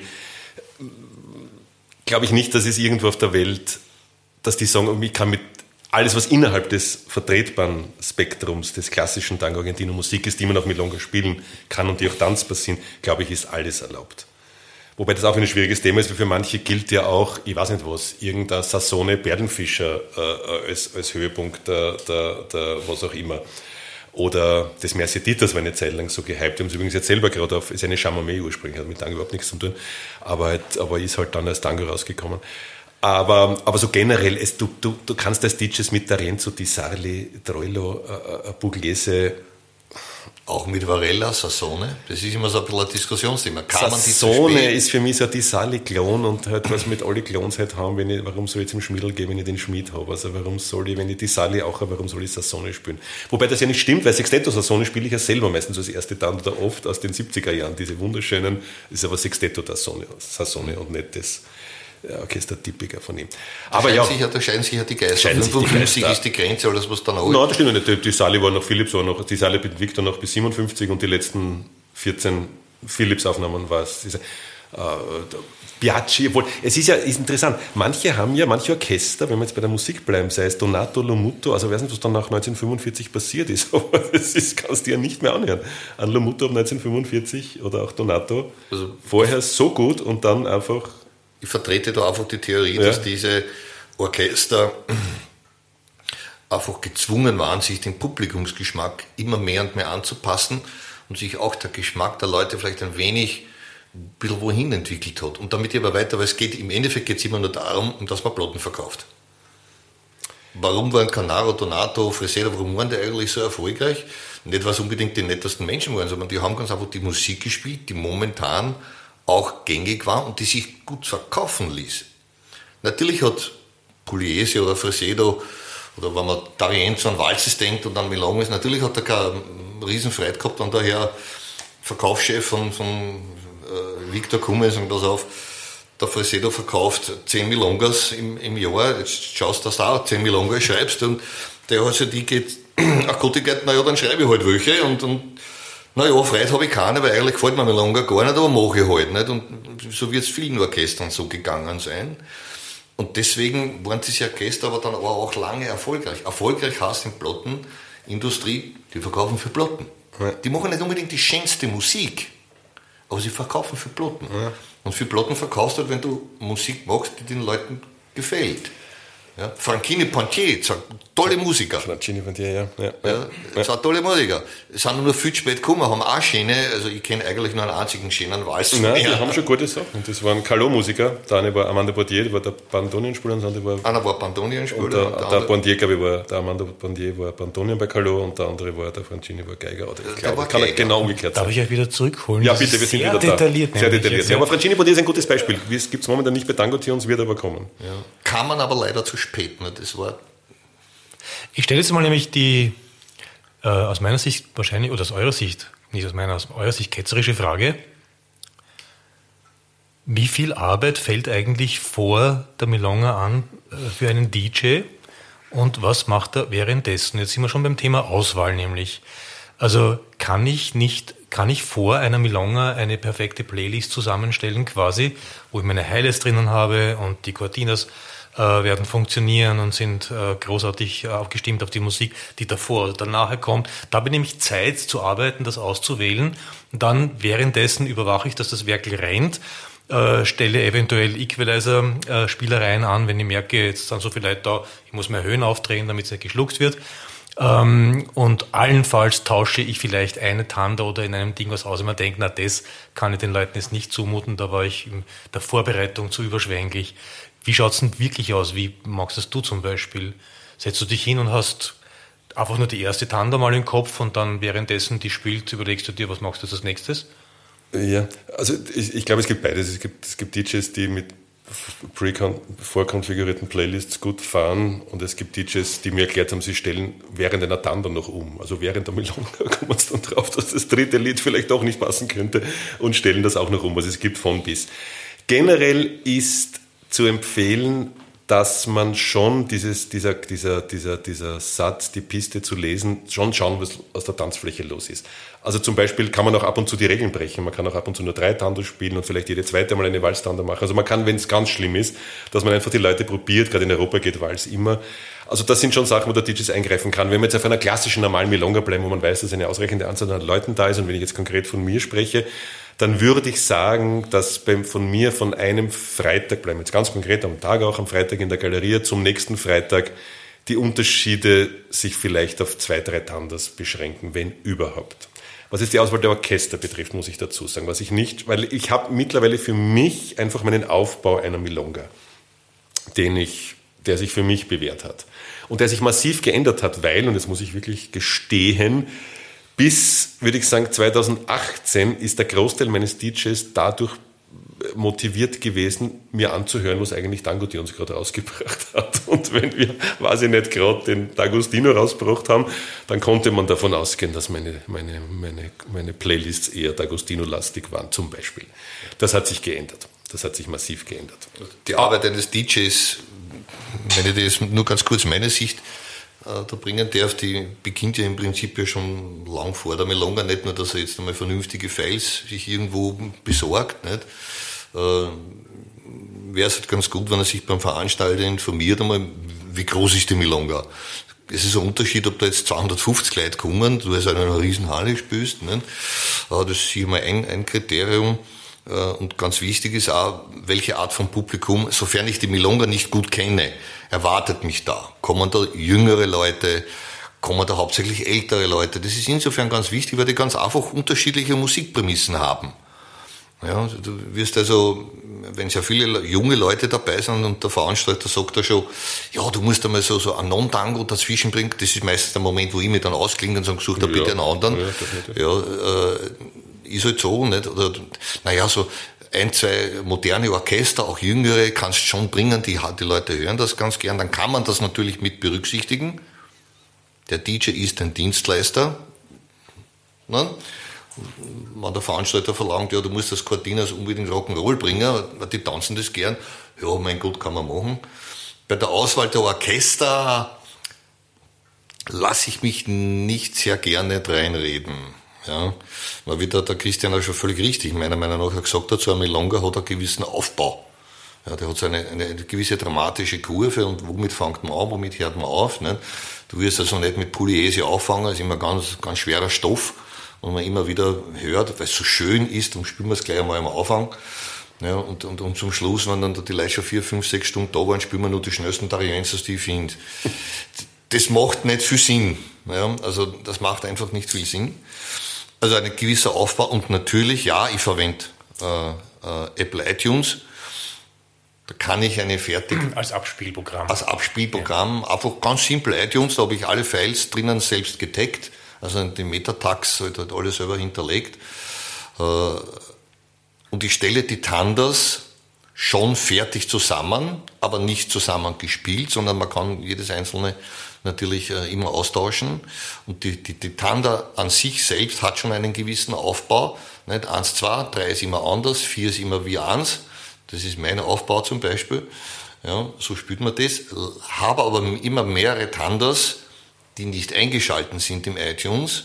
Und jetzt kommen wir zu dem Punkt Pista lesen. Wenn ich merke, puh, naja, das ist halt, die sind schon ein bisschen mir, da hat es jetzt keinen Sinn, wenn ich jetzt die allerschnellsten Milongas da jetzt reinklatsche, weil da wird keiner mehr auf die Tanzfläche gehen, spielen wir halt langsam mal Milongas. Nicht? Und alternativ, einfach bei iTunes ist das relativ einfach, anklicksen oder nicht anklicksen und dann spielt er halt das andere. Nicht? Was ein DJ natürlich sollte er die Pista lesen, im Sinne von, naja, ich muss ein bisschen flexibel sein. Ja, also aber nur eine komplette Melonga drei Stunden vorbereiten und sagen so, und jetzt spielt das an und dann gehe ich Kaffee trinken, brauche ich keinen DJ Oder dazu. Tanzen. Oder ich gehe selbst permanent tanzen.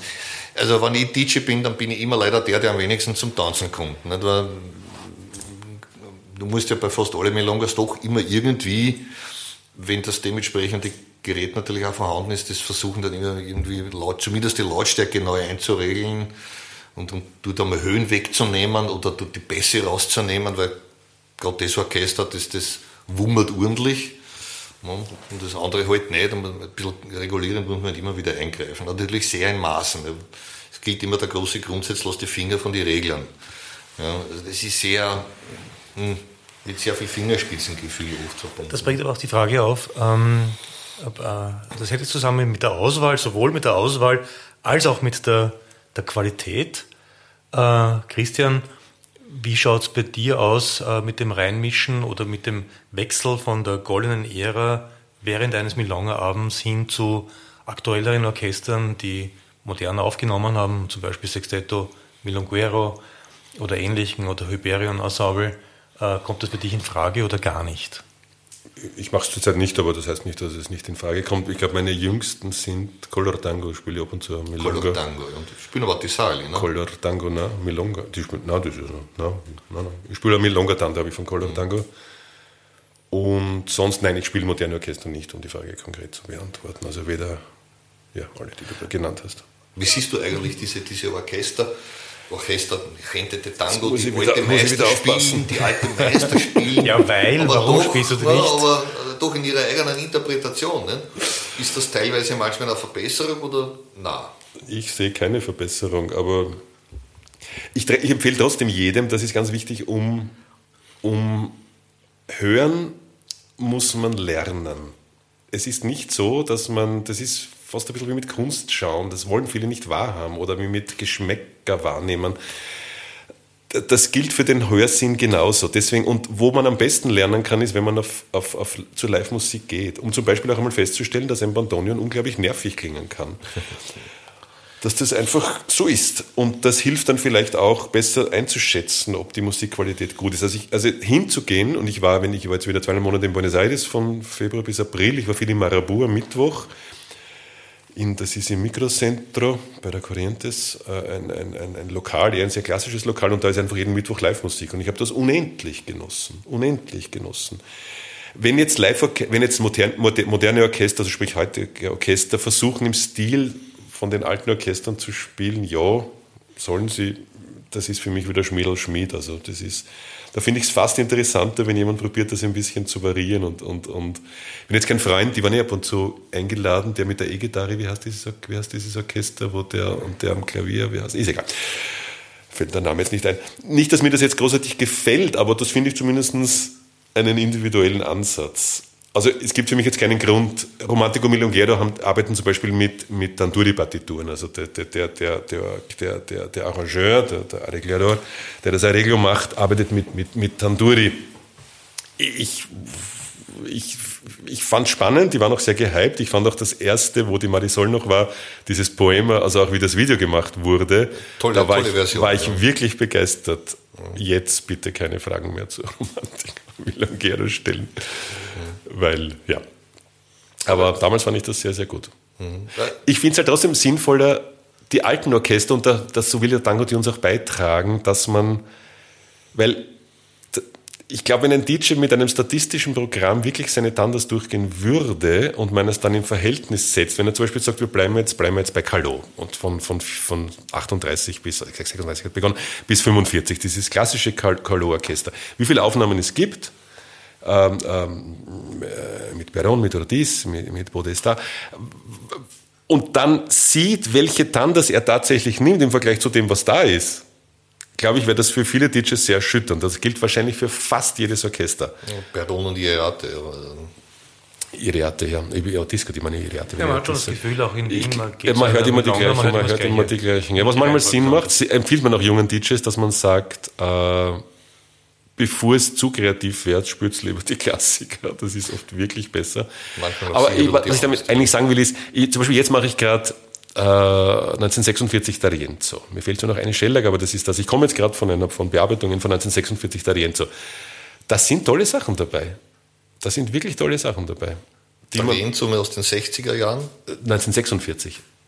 Und D'Arienzo aus den 50er, 60er Jahren? 50er geht meiner Meinung nach, sind noch gute Sachen dabei. 60er, 60er wird echt schon schwierig. Also ja, da, da, das klingt schon sehr weich gespielt. Ich ne? weiß nicht, was da los ist. Da blitzt das Genie von D'Arienzo nur sehr, sehr marginal auf. Ne? Ja, obwohl es den, das geht dann später, der, der Ramos, das Waldo Ramos, der taugt mir dann schon wieder. Also das ist dann also Mitte 60er bis zum Schluss, bis 74, den fand ich als Sänger sehr gut, den Osvaldo Ramos, und da sind schon tolle Sachen dabei. Also das ist mit Dolor, mit Ramos D'Arienzo oder Sentimento Gaucho 1966, glaube ich, das sind schon gute D'Arienzos, aber generell bin ich bei dir eher nicht. Es scheint ein schwieriges Jahrzehnt gewesen zu sein. Die 60er, ganz komisch, ganz ja. komisch. Aber auch verboten, der Tango war dann auch verboten. Es war auch eine schwierige Zeit für bei die den, Musiker, nicht? Ja, definitiv. Mit also das auch für die, die Plattenfirmen dann logischerweise. Die Diktaturen, ja, das war ganz schwierig. Ja. Tango wurde ja verboten dann auch, ja. Genau. Titaf. TITAF, genau. Wir haben jetzt gesprochen über die Digitalisierung, äh, sehr, sehr ausführlich. Also ich ja. glaube, ich kann mich jetzt anmelden mit einem Audiotechniker-Studium. Ähm, das, das betrifft jetzt ein, die kommerzielle, also das Herrichten für die kommerzielle Verwertung. Genau. Ganz, nicht ganz verstehe ich allerdings den Unterschied zwischen diesen beiden Angeboten, die du hast, Tango Tunes und mytango.online. Ja, das Was hat sich ja nicht durchgesetzt. Das MyTango Online war, war konzipiert, hat sich aber überhaupt, ich habe es auch nicht sehr beworben dann mehr. Das war konzipiert für die Nicht-DJs, dass einfach, dass dort Compilations sind, dass wenn jetzt normale Tango-Tänzer Musik brauchen, dass die halt, die werden nicht die 114 Aufnahmen zwischen 1935 und 1939 kaufen als Paket, sondern die haben selektiv an das Interesse. Und das war die Idee von MyTango Online, dass man hier für Tänzer auch eine Walz Compilation Das war nicht machbar, in Tango die uns Pakete zusammenzustellen. Könnte man machen, aber ich, ich, da, da ist sowieso gerade einiges am, um, um, am Umorganisieren. Mhm. Und das andere ist eben das TITAF, also das steht für The International Tango Argentino Foundation. Genau. Äh, was ist der Zweck dieser? Da gibt es zwei Schwerpunkte. Das eine ist, der, ist das Retten der Sachen, die bei Tango Tunes durchfallen, weil sie kommerziell nicht interessant sind aber eben nicht nur die Audiomedien, sondern eben auch von Partiturenscannern über, über, wir haben ich weiß nicht, wie viele Gazetten, sagt man, sagt man dazu, solchen Zeitungen, die, die Gossip oder aus der Tango, was wir, wir haben tausende Zeitschriften bei den diversen Kollektionen automatisch mit dazu bekommen, die wirklich lustig sind. Das ist so wie ein Gala sozusagen mhm. im Tango. Die können alle gescannt, die können alle öffentlich gemacht, das kennt in der Tango-Wiki, was wir auch betreiben. Nur da ist oft, da ist oft die Planung, ist dann läuft zu viel Planung und es sind zu wenig Soldaten, die das dann auch tatsächlich machen. Und über Tango Tunes geht es halt nicht. Deswegen ist die Idee entstanden in einer Stiftung, die hoffentlich von vielen weltweit, da wird jetzt auch auf der Webseite einiges passieren, mit Beträgen, die sich hoffentlich die Leute leisten können, unterstützt wird, um dann diese Arbeit zu finanzieren. Das ist der erste Bereich der Musik. Äh, das Retten dieser alten Audio, Print, Medien. Und der zweite große Bereich ist, und da arbeite ich auch im Vorstand ist Andreas Erbsen von, von Dacuri in Buenos Aires, der sehr viel macht, um in seiner Location zeitgenössischen Musikern Auftrittsmöglichkeiten zu verschaffen. Also der zweite große Bereich ist auch das Fördern der aktuellen Kultur des Tango Argentino in, in, in, in Buenos Aires. Also ganz konkret, dass wir Musiker einfach unterstützen, sei es finanziell, sei es durch Proberäume. Wir haben auch Locations in Buenos Aires und neue Ideen, die jetzt dazukommen, sind, dass wir auch Tanzpaare unterstützen, junge Tanzpaare unterstützen. Da ist die Idee, das werde ich mit der Diana Cruz machen, die jetzt auch kurz in Wien war, die jetzt im Dezember wieder kommt, dass wir ihnen in Buenos Aires Möglichkeiten geben, dass sie Tanzschrittsequenzen zeigen und wir die über Module relativ billig um 10, 15 Euro anbieten und die dann natürlich auch Geld dafür bekommen. Das heißt, junge, gute Tanzbare Buenos Aires bekommen in einem geregelten Setup, so wie hier circa, halt mit, mit gescheitem Licht, mit drei Kamerapositionen und können halt ein Gancho erklären. Und dann nehmen wir halt ein paar Paare, die diese Möglichkeit bekommen, das zu machen. Die kriegen ein Mikrofon, die erklären das dann auch. Und der Roger, ich, der Heinz, heute wollen wir mal schauen, was ein Gancho, vielleicht können wir da ein bisschen was verbessern in unserer Technik. Und dann kann man zum Beispiel diese Module kaufen und warum es über eine Stiftung läuft, ist, weil wir damit dann halt auch diese Tanzpaare unterstützen, weil die natürlich auch Geld bekommen. Also solche Ideen sind auch geplant, dass wir das wirklich auch ganz konkret in, weil ein normales, was immer das Wort heißt, Tanzbar als Buenos Aires die Tag und Nacht übt, haben normalerweise weder technisch noch marketingmäßig noch kommunikationstechnisch die Möglichkeit, sowas zu machen. Wobei man schon sagen muss, es gibt ja schon wahnsinnig viele Videos auf YouTube, wo ja, aber YouTube äh, ist das, Dinge erklärt Ja, aber werden. das, das so glaube ich, kann jeder nachvollziehen, dass das überhaupt nichts bringt. Es muss was, das muss auch anders technisch aufgezogen werden. Das heißt, du brauchst dein Konto, du brauchst deine Videos. Unsere Videos werden so gemacht sein, dass du aus drei Kamerapositionen wählen kannst. Also du klickst einfach an, welche Höhe du sehen willst. Du kannst Bereiche loopen, du kannst Bereiche äh, in Zeitlupe abspielen, vor und zurück. Und es ist wie eine Bibliothek, die sozusagen für dich ist. Du hast völlig recht, dass es tausende, zehntausende Videos auf YouTube gibt. Nur auch das ist jetzt unfassbar gut gemacht. Teilweise, aber du musst einmal, du musst das einmal immer wieder finden. Du natürlich kannst du in YouTube das auch verwalten, aber wir wollen das mehr auf einer individuelleren Basis machen machen. Aber prinzipiell geht das. Du kannst das, du hast völlig recht, auch über YouTube machen. Aber ja. Wobei technisch, wenn ich da ganz kurz einschieben darf, ja, es gibt auf YouTube eine Menge auch gut, technisch gut gemachter Videos, aber was ich oft bei diesen wenigen Ausnahmen, bei diesen Paaren, die da etwas vorzeigen, immer vermisse, die erklären eigentlich gar nicht die Technik genau, wie es gemacht wird. Sie zeigen zwar immer sehr tolle Schritte, sage ich jetzt einmal, und Sequenzen her, aber gehen sehr wenig auf die eigentliche Körperarbeit. Was mache ich jetzt eigentlich mit meinem Körper? Die Connection auch. Genau, gar nicht so richtig ein. Ne? Und das ist ein Punkt, den ich immer, und darum sage ich immer, YouTube ist ein schlechter Lehrer man kann es anschauen, man kann begeistert sein überhaupt, wenn es irgendeine Show ist, dann kann man begeistert klatschen, ja toll, aber eigentlich bringt es mir nichts. Du triffst genau den Punkt, deswegen haben wir auch die Diana Groß als ja. Artistik, also als Art Director sozusagen, die das auch coacht, das Ganze. Weil nur wenn jemand jetzt, bleiben wir jetzt bei 19-jährigen, super talentierten, super genialen Tanzbar, mhm. dass die jetzt tatsächlich gut rüberbringen, wie ein Gancho Leuten wie uns erklärt sein soll, sei einmal dahingestellt. Du hast völlig recht. Deswegen ist auch dieser Ansatz, dass die eben auch von einem Art Director unter Anführungszeichen gecoacht werden, dass gleiche Bedingungen sind vom Licht, von den Kamerapositionen, dass das halt gut konsumierbar auch ist. Und wir werden auch in der Post-Production, und es gibt es in anderen Genres, gibt es sowas schon. Im Ballett gibt es sowas, im Modern Dance, da gibt es wirklich geniale Webseiten, wo du dann auch ganz genau in der, was wir dann Master nennen würden, dann auch äh, im Video selbst anzeichnen, welche Körperpositionen sind da jetzt besonders beansprucht und worauf soll man aufpassen, dass das wirklich pädagogisch auch Sinn macht. Weil mhm. sonst bin ich ganz bei dir sich das anzuschauen, ist für manche reicht das, die sehen das und können das nachmachen, nur für den Großteil es der Menschen. Gibt so Talente, die so, das, das, das, das, noch. Gibt es am Klavier auch, am Klavier. Du spielst ihm was vor und der setzt und spielt das nach. Also da fällt mir eigentlich nur Elton John ein. Aber unsympathisch. Unsympathisch. Andere müssen hart üben. Ne? Wir sind der Zeit schon ziemlich fortgeschritten. Oh ja. ähm, du bist auch Veranstalter seit sehr lange schon, also äh, 2004. Fünf, fünf, fünf oder fünf. ja. Das heißt, äh, bist du narrisch? Das heißt, du hast äh, sehr viel mitbekommen aus der, aus der Veranstalterszene in Wien und auch von der gesamten Tango-Community in Wien. Ähm, hat sich das irgendwie entwickelt aus deiner Sicht? Äh, Ist es mehr geworden? Ist es weniger geworden? Äh, Ist zerfallen die, die, die Tango-Communities in einzelne Tribes, die dann nur dorthin gehen, wo sie immer hingehen und ja nirgendwo anders hingehen? Wie ist die Kommunikation mit den Veranstaltern untereinander in Wien oder Österreich auch generell? Gibt es da Absprachen? Redet man sich da zusammen, wer wen nach Wien holt äh, für Workshops, Kurse oder Mini-Festivals, Pop-Up-Festivals? Oder, oder ist da gerade Eiszeit? Der Tango, das ist weltweit so, ist durch seine Komplexität und durch seine Kraft polarisiert er. Und ich bin der Erste, der natürlich da ganz vorn steht in der Polarisierung, oder zumindest war das sehr lange Zeit so, weil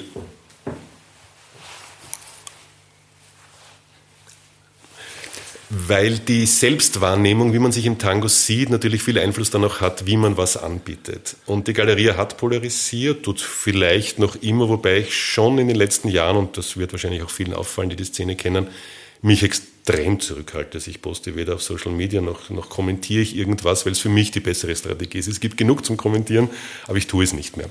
Weil das ist das gleiche wie den Anspruch an einem DJ. Ein Veranstalter sollte nicht politisieren, drücken wir es einmal so aus. Er politisiert in einer Art und Weise definitiv, weil er einfach so wie er es tut, aber dann noch großartig es verbal zu vertreten, setzt man sich und heutzutage noch viel, viel stärker mit diesem starken Social Media, setzt man sich einfach viel zu stark in die Nesseln. Was sich aber, und bleiben jetzt in der Wiener Szene, was ich schon anstrengend finde, ist, wir würden ohne die Touristen und ohne die temporären Gäste wären die Milongas, zumindest in der Galeria, wären schwierig. Oder auch ohne die Ausländer, die in Wien wohnen. Was ich damit sagen will, ist, wir haben angeblich, wurde mir berichtet von den Tango-Lehrern, die wir in Wien haben, wir haben volle Anfängerkurse, die wirklich gut besucht sind, aber ich sehe die Leute oder nur ganz wenige davon bleiben auf den Milongas. Und jetzt sind wir bei einem Grundthema, was ist der Anspruch? Ich bin mittlerweile wirklich der Meinung, dass jeder, der im Tango Argentino tätig ist, natürlich kann man es auch sehen wie einen Ballroom-Tanz, aber es ist eben kein Ballroom, es ist eben keine Tanzschule, es ist eben Tango Argentino mit genau dieser Tradition. Was für mich auch heißt, dass die Leute auch mit dieser gesamten Kultur, und dazu gehört die Milonga nun mal dazu. Und für mich gehört die Kultur des Tango Argentino, auf einer Milonga zu sein, mehr dazu, als jetzt den 17. eingesprungenen Gancho im 37. Workshops, egal wo, zu absolvieren. Meine Meinung. Ich verstehe natürlich auch die Tango-Lehrer. Was ist der beste Kunde eines Tango-Lehrers? Der, der überhaupt nichts kapiert, sage ich jetzt einmal, immer wieder kommt, immer wieder bla bla bla und sein Geld dort lässt derjenige, der, da bin ich wieder, äh, da halte ich sehr viel mit Paul Watzlawick, mit diesem Konstruktivisten, mit diesem österreichischen, der in, den USA war, der auch Psychotherapeut war und der sagt, zehn Stunden Psychotherapie, wenn du das dann nicht, wenn du dann das Problem nicht gelöst hast, dann willst du es entweder nicht lösen. Und, ja, und, und wie es es in der Psychotherapie gibt, dass Leute endlos in Therapie gehen, fast schon symbiotisches Verhältnis zum Therapeuten haben, das sehe ich auch bei den Tango-Studierenden mit ihren Tango-Lehrern die sind auf den Kursen gesehen, aber nie auf Milongas gesehen. Und das ist für mich, da sollten sich die Tango-Lehrer was überlegen. Es muss das Ziel sein, die Leute in die Milongas zu bringen. Und das passiert in Wien. Meiner Meinung nach wenig. Zu Meiner selten. Meinung, zu selten. Einfach zu selten. Woran könnte es liegen? Weisen die Tango-Lehrer vielleicht zu wenig darauf hin, Leute, geht's auf die Milongas, nur dort werdet ihr wirklich tanzen lernen und auch das Ganze rund Das ist kontraproduktiv für die, ist kontraproduktiv für die Tango-Lehrer, muss man nicht dazu sagen. Einer, der dann sagt, okay, danke, ich mache einen Anfang, ich mache einen Kurs, einen Grundkurs und das war's. Da, da wage ich jetzt einmal zu widersprechen, denn äh, ein Anfänger, der auf eine Milonga geht und ohne jetzt großartige Erfahrungen zu haben, der wird natürlich sehen, die Leute tanzen so schön und, und, und das ist eigentlich, ja, das möchte ich auch. Und jetzt muss ich meinen Tango-Lehrer mal fragen, sagen wir das, wie, wie die das machen, weil das ist so schön, was ich da gesehen habe. Ich rede ja gar nicht mal von einzelnen Figuren oder, Se- oder Sequenzen. Ne? Inwieweit muss man da die Tango-Lehrer jetzt aufrufen, hier aktiv mitzuarbeiten? Das, erstens geht das, glaube ich, nicht. Das geht nicht. Die Tango, eine, Szene, eine Szene rekrutiert sich daraus, welche Leute sie anzieht. Nona ist eine allgemeine Weisheit. Und angezogen wird sie von den Leuten, wo die Leute mit Tango in Kontakt kommen. Auch eine Binsenweisheit. Nona, wenn ich nicht in Ogersell, jetzt habe ich den Namen, wenn ich nicht ins Ogersell 2005 gekommen wäre, und der Jürgen hat das bei allen Problem, Problemen, die es nachher gab, hat der Jürgen das meiner Meinung nach sehr, sehr gut gemacht. Wirklich gut gemacht. Das heißt auf Deutsch, die Wiener Szene rekrutiert sich aus dem Angebot, das nun mal geboten wird. Ohne das jetzt zu werten, aber das ist die Summe der Tango-Szene. Und hier jetzt zu sagen, du musst anders agieren, etc., bringt überhaupt nichts, meiner Meinung nach. Und wir haben tolle, unter Anführungszeichen. Ich erinnere zum Beispiel, damals, wie die gekommen sind, haben alle geglaubt, äh, dieses argentinische Männerpaar, M&M, Martin und Mauricio. Mhm. Aber auch hier, ohne, ich liebe sie beide heiß, aber auch hier ist eine Art von, du hast das Tribe genannt, eine Art von und das, auch das passiert weltweit, dass viele Studios, ich will nicht sagen, sie verbieten es ihren Schülern, aber, aber das sieht man, das ist so, bleibt so, so ein Inzestverein wird das dann halt. Die gehen nicht raus, die, die, die bleiben in diesen Studios, die fahren schon vielleicht auch eigene Milongas, aber diese Leute, die dort sind, siehst du nie auf irgendwelchen anderen Milongas. Das heißt, es liegt aber dann teilweise auch an den Tänzern selbst, die aus ihrer, sage ich einmal, Wohlfühlblase nicht raus wollen. Denn es erfordert ganz einfach etwas Mut, ja, und jetzt setze ich mich ja noch, zu einer Milonga, die ich nicht unbedingt ich sagen, Tango kann auch beängstigend Jetzt setze ich mich ja noch mehr. Natürlich, du hast völlig recht, das Tango kann auch kann Angst machen. Jetzt setze ich mich ja noch mehr in die Nessel, nämlich die Frage ist, wen ziehen wir denn an im Tango Argentino? Und ist für die Leute, die wir anziehen, kann es sein, dass der Tango sogar austauschbar ist und dass es eigentlich gar nicht um den Tango geht. Ich will jetzt wirklich nicht psychologisieren. Aber für mich ach, schwierig. Je authentischer wir Veranstalter dieser Kultur, die, die Ehrfurcht vor dieser Kultur des Tango Argentinos haben und das auch selber leben, glaube ich, dann werden wir auch, das, weil wir selber vor allem die richtigen Leute adressieren. Wenn wir selber nur niemand was zu unterstellen. Wenn wir selber unseren Job als Tango-Lehrer nur als zum Geld verdienen sehen, weil man gebe ich eh so arm, sondern irgendwas müssen wir ja machen, dann kannst du auch, dann kannst auch in eine Tanzschule gehen und Ballroom unterrichten, zum Beispiel ich hoffe, das kommt irgendwie rüber. Das heißt,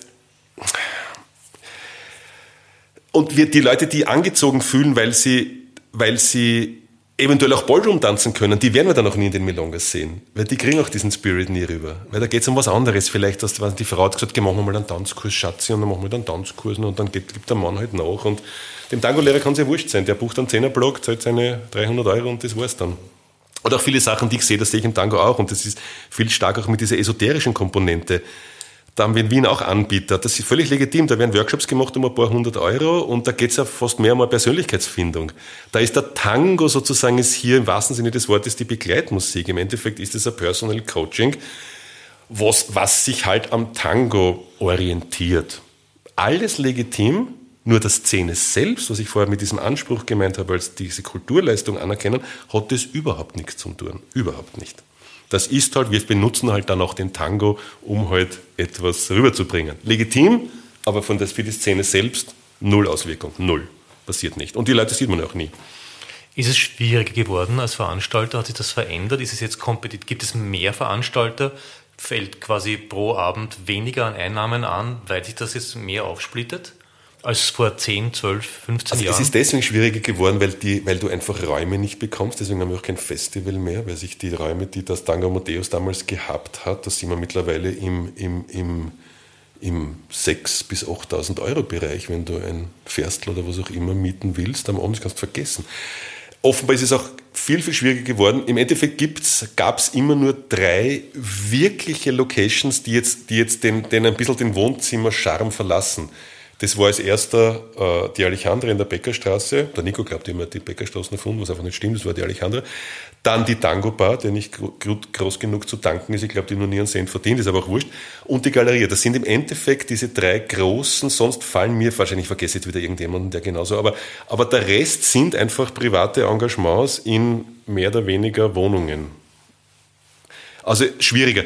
Ich weiß nicht, ob es schwieriger geworden ist wenn man nicht so Leute wie die Spanbauers hätte, die auch wirklich jedes Mal, ich will nicht sagen, sie legen Geld hin, aber ich glaube, ja, verdienen tun die nicht viel, weil, weil das natürlich die kostet, diese Miete. Kann ja. Das kann man, die Preise kann man sich auch anschauen, dann kann man sich durchrechnen, wie viel man, also, ist es schwierig. Es ist als Veranstalter, Geld zu verdienen in einer Milonga ist schwierig. Ich persönlich bin erstens Gott sei Dank nicht angewiesen auf die Einnahmen der Galerie. Wir sind seit der Pandemie, warum auch immer, ich weiß es nicht. Die Galerie, würde, könnte sagen, wir sind ein Pandemiegewinnler. Ich weiß nicht warum. Der, der Galerie geht's gut. Das heißt, das heißt aber dann eigentlich, die ganze Tango-Tanzszene lebt von privatem Engagement, von Liebhaberei einiger weniger. Aber wirklich leben in dem Sinne kann also kaum wer davon. Ja, es braucht aber keiner Mitleid mit irgendeinem Veranstalter haben oder was auch immer. Also, aber ja, aber ja, natürlich ist ja wahrscheinlich in vielen Bereichen so auf dieser Welt. Ich würde jetzt nicht gerade die Nadel jetzt in Richtung Mitleid schwenken, ne? das ist ja, haben im Allgemeinen ja eh Jobs, von denen sie leben können, also wünsche ich ihnen zumindest. Aber trotzdem ist es im Endeffekt Liebhaberei. Ne?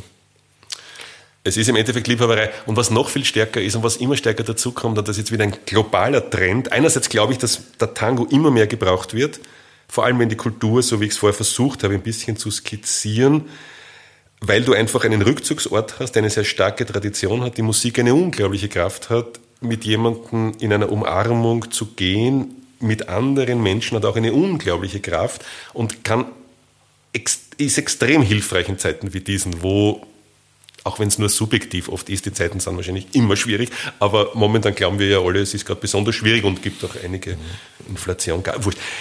Das heißt, ich glaube, der Tango wird immer mehr gebraucht, auf der anderen Seite wird es immer schwieriger. Weil alles überreguliert ist, weil du die AKM, wenn du es wirklich legal machst, die AKM im Knack hast und wenn du, wenn du AKM, das sind diese rechte Firmen, in Deutschland heißt das GEMA, wenn du die nach Tarif bezahlen musst, könntest du keine einzige Milonga machen. Und das sind dann auch deren Mafiaschmähs, die dann sagen, naja, eigentlich ist es der Preis, aber wir kommen da ein bisschen entgegen und schon bist, also es ist ein Wahnsinn. Also wirklich legal sowas zu machen, schwierig. Noch dazu mit den Nachbarn ist auch oft schwierig. Da haben wir in der Galerie Gott sei Dank eh Glück. Von der Lautstärke her meine ich jetzt, es ist schwierig. Also Tango-Tanz ist so eine gesellschaftlich akzeptierte Aktion, in der man sich einer völlig fremden Frau quasi dermaßen dicht nähern kann. Probier das einmal bei einer Busstation. Probier das einmal bei einer Busstation. Ja, also das, das funktioniert weltweit. Das wird, ist so faszinierend. Habe ich aber da einen kleinen Überschwenker drinnen. Ganz zu dir persönlich. Du bist ja nicht nur Veranstalter und Musikfan und, und unser Audioprofessor vor dem Herrn quasi. Du bist ja auch Tänzer. Ja, aber ich sehe mich gar nicht so als Tänzer. Aber du tanzt. Und die Frage, die jetzt kommt, kannst du sicher beantworten, was ist dir eigentlich beim Tanz jetzt eigentlich wichtig? Ich Warum kann, siehst du dich nicht als ich Tänzer? Ich, ja, ich wollte jetzt auch gerade. Ja, ja nein, ich weiß es nicht. Ich habe mich nie als Tänzer gesehen. Aber Du tanzt nur dann, was dich gerade wirklich gefreut, oder?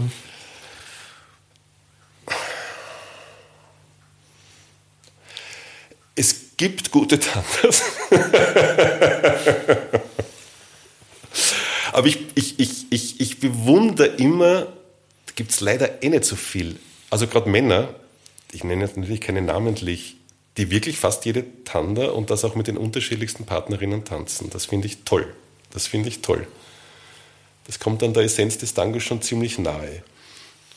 Da bin ich zu, wie sagt man da, zu arrogant, um das zu tun. Aber das wäre, ich glaube, auch wenn ich vorher schon so groß von der Kultur gesprochen habe, ist das natürlich auch Teil der Kultur, dass du eben nicht schaust, ob das jetzt das, bleiben wir jetzt ganz wienerisch, kurz der Superhose ist, sondern dass du eben eigentlich mit jeder Frau auf einer Milonga tanzt. ich wollte gerade sagen, das, das widerspricht eigentlich dem Spirit des Tangos. Ne? Also nicht ja, mit jeder Frau zu tanzen. Ne? Eigentlich sollte diese, deswegen gibt es auch die Regeln. Zwei, äh, in Argentinien sagt man, zwei Tandas, zwei Tandas hintereinander, mehr, mehr als zwei Tandas hintereinander funktioniert nicht. Also da, da würde die Frau, hat dann quasi, oder auch der Mann, dann sollen sie am besten, weiß ich nicht, nur drei Tandas tanzen und dann haben gehen.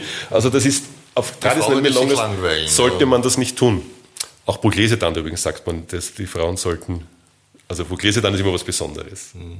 Also es sollte eine Ehre sein. Da sucht man sich dann den Partner Das aus. sollten die, da auch Mann sollte man dann Pugliese, wenn eine, wenn eine Frau eine Pugliese dann eine Einladung man annimmt. nicht am Anfang spielen, weil das möchte man sich dann schon aussuchen, mit wem tanze dann Pugliese um Mitternacht. Ne? Also das also das ist, um das, das war eine konkrete Frage von euch, das ist für mich selber eine Entwicklung, hier mehr zu tanzen, mehr auch meine Blase zu verlassen ich habe das einmal früher für mich selber Perlentaucher-Tanda genannt, mhm. weil es wie, du tauchst und entweder ist eine Perle in der Muschel oder nicht.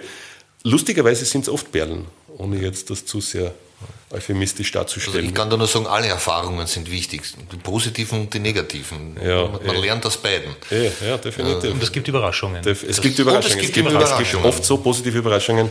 Letzten Freitag habe ich mich, ich war dann so müde, weil ich wirklich mit vielen getanzt habe und auch mit Frauen, jetzt sage ich es wieder ganz arrogant, mit denen ich normalerweise nicht tanzen würde.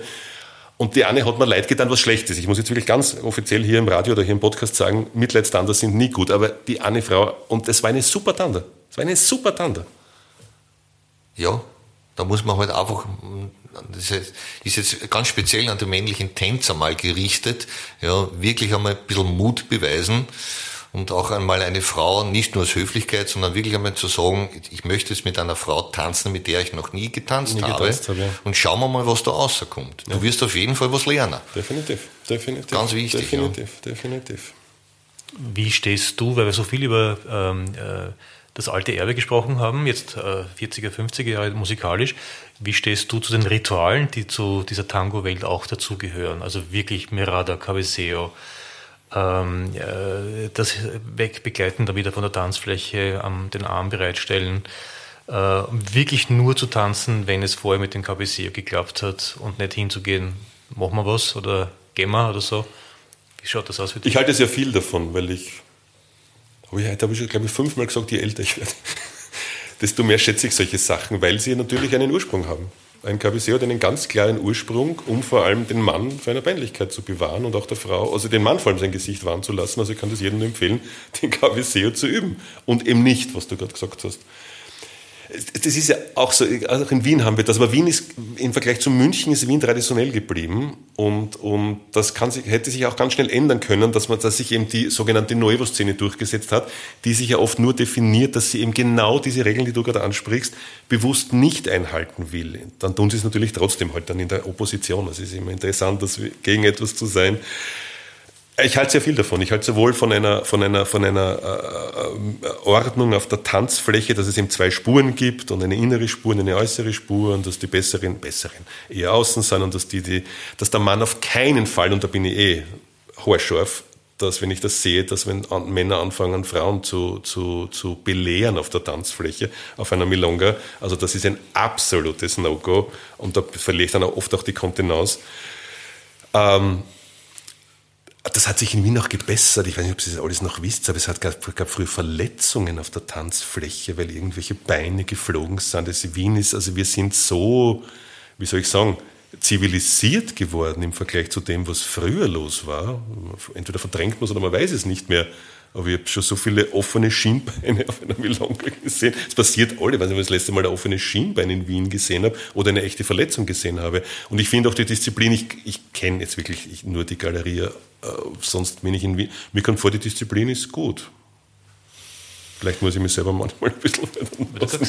Der, der Roger, das sehen die Leute jetzt nicht, der, der versinkt gerade in, in, in, in Kopfschütteln. Ja, äh, grundsätzlich ist die Disziplin sicher in Wien jetzt nicht so schlecht, wie sie oft, wie sie oft schlecht gemacht wird. Trotzdem wäre es natürlich schon wünschenswert, und da möchte ich jetzt einmal alle Melongas, die in Wien stattfinden, äh, da ein bisschen in die Pflicht nehmen, vielleicht wirklich mal mehr drauf zu schauen, dass man wirklich versucht, in einer Tanzrichtung zu bleiben. Es kommt sehr wohl vor, natürlich von Anfängern natürlich mehr wie von erfahrenen Tänzern, das ist ganz logisch, dass wir plötzlich in der Tanzrichtung entgegenkommen. Oder auch das, das berühmte, was Reinschneiden ohne Blinken. reinschneiden ohne Blinken. Er hat jetzt endlich eine Frau gefunden, die mit ihm tanzt und dann, dann spurtet sie, was sie ja nicht tun sollte, der übermotivierte Follower oder er, ohne, ohne Rücksicht zu nehmen, 10 Zentimeter hinter meiner Partnerin, dann auf die, meine Spur zu springen, was den Tänzer dann immer irgendwie in eine leichte Bredouille bringt. Ähm, da schon mal drauf zu, also lieber Freund, das nächste Mal schaust du ein bisschen drauf und äh, ich würde es nicht sagen belehren, man sollte die Leute nicht unbedingt belehren. Man soll es ihnen einmal sagen, dass der Augenkontakt mit dem Paar, wo man sich einordnet, zu Sehr oft suchen ist. wissen das ganz So, einfach sie wissen es nicht. nicht, ja, sie wissen es wieso nicht. Stört wissen es? nicht. Ja, es stört, wenn du quer, mitten in der Melonga quer über die Tanzfläche rennst, weil du gerade den Kaffee holen willst. Die Tanzfläche ist heilig, sagt man in Argentinien. Die Pista, ja. Ist das Sagrada, die, auch ist, so sein, ja. die ist heilig. Ja. Noch immer. Und wenn du mal in Buenos Aires bist, gehst du da öfter zu Milonga oder, oder selten? Es hat sich auch dort die Szene geändert. Also es ist viel vom, vom, vom, so- von, von Palermo sozusagen runtergewandert. Ja, also in Marabou habe ich ja schon erwähnt, weil da doch Live-Musik ist. Dann war ich in der Discepolo vom Rodriguez, von Pablo Rodriguez. Die ist auch, im, auch in der Nähe vom, vom, von der Nueve de Julio. Und sonst auf einer Freiluftmelung am Sonntag, die ich extrem gut fand. In, bei, in, nein, nicht in, Flores, sondern bei. Ja, mein Gott, ich habe es mit Namen, wenn man es fällt einem nicht ein. Aber in Flores gibt es auch eine, das ist ziemlich, ist schon weiter oben, eine ganz traditionelle, eine sehr lustige, also gar nicht lustig, sehr traditionell. Da war ich auch ein paar Mal. Also ich gehe schon in Buenos Aires, nur teilweise in Buenos Aires ist, sind sie teilweise zu voll, die Milongas. Also da gibt es eine Milonga von der Rossa, im, in, da, da, da, wenn, du, wenn du auf der Tanzfläche stehst, du, nach, der, nach einer Tand hast du vielleicht einen Meter bewegt, wenn du da Klick gehabt hast. Das hat dann mit Tanzen nichts mehr zu tun. Das ist im Endeffekt, ich weiß nicht, wie man das nennen soll. Gruppenkuscheln. Gruppenkuscheln, ja. Das ist unglaublich. Unglaublich, mhm. wie voll die teilweise sind. Das ist Tango am Spot sozusagen. Aber ich genieße es auch sehr, auf Milongas zu gehen und nur zu schauen. Also ich habe das sehr gerne. Und um die Musik zu hören. Ich meine, Buenos Aires vielleicht nicht so. Kritisch zu hinterfragen. Kritisch zu hinterfragen. genau. Ich glaube, das ist äh, die längste Episode ever gewesen. Ich weiß nicht, wann es wieder eine geben wird, die so lange dauern wird. Also, aber man könnte äh, ewig sprechen. Ich hoffe, man kann auch ewig zuhören und es wurde jetzt nicht zu viel vorgespult die ganze Zeit. Ähm, bedanke mich herzlich bei euch beiden fürs Kommen. Ich wünsche dir alles Gute. Danke. Mit dem Digitalisieren und mit Tita vor allem. Ich habe mich vor kurzem ja angemeldet. Danke. Und bin gespannt, Danke. wie es damit weitergeht. Danke. Danke. Vielen Dank.